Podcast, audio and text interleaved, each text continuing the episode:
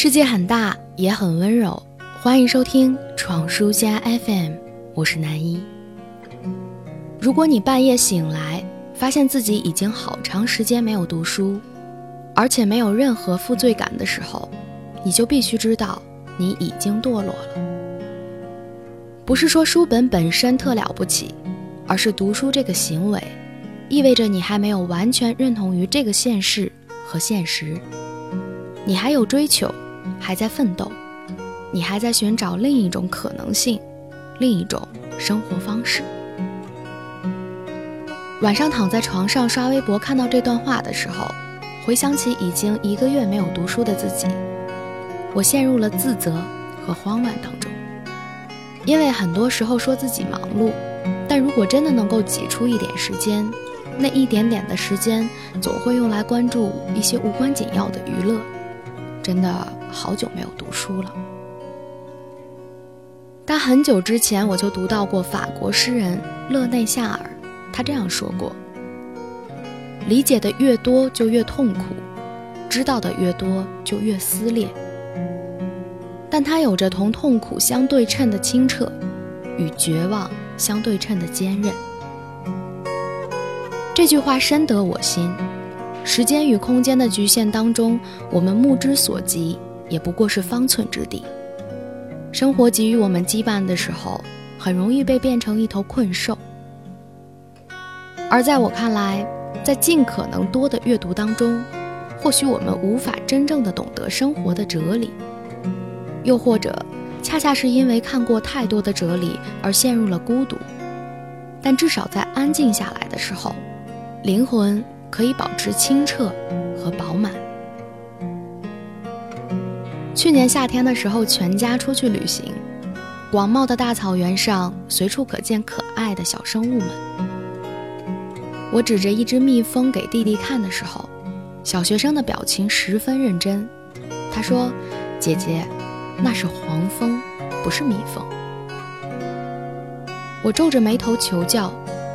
蜜蜂和黄蜂有什么不一样呢？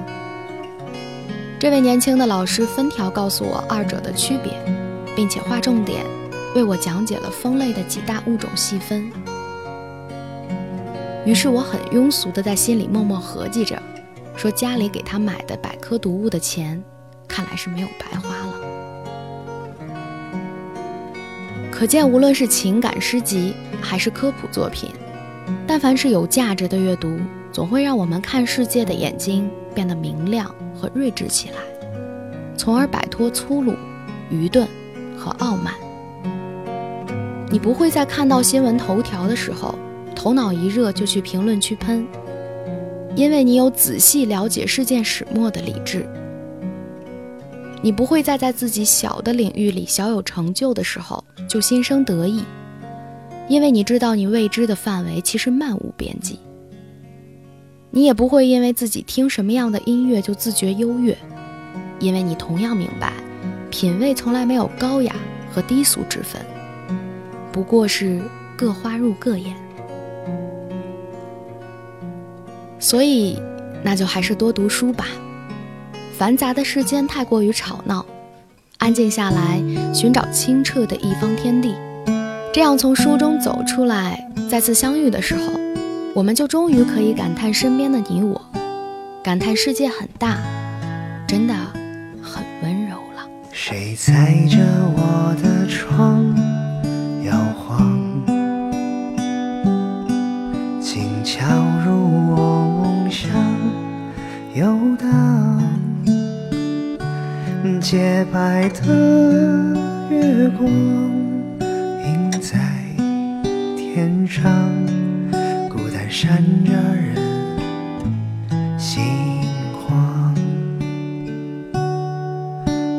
唱着谁的歌遗忘，旋律该怎么唱？忧伤，洁白的月光映在天上。一盏灯的夜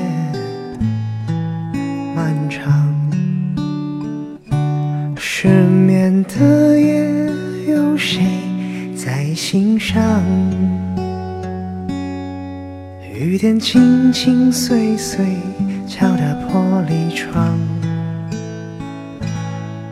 只是一场离别，怎才能忍住不说再见？失眠的夜，有谁在心上？心事三三两两，不安坐心房。这雨夜太漫长，失眠的我在谁梦里歌唱？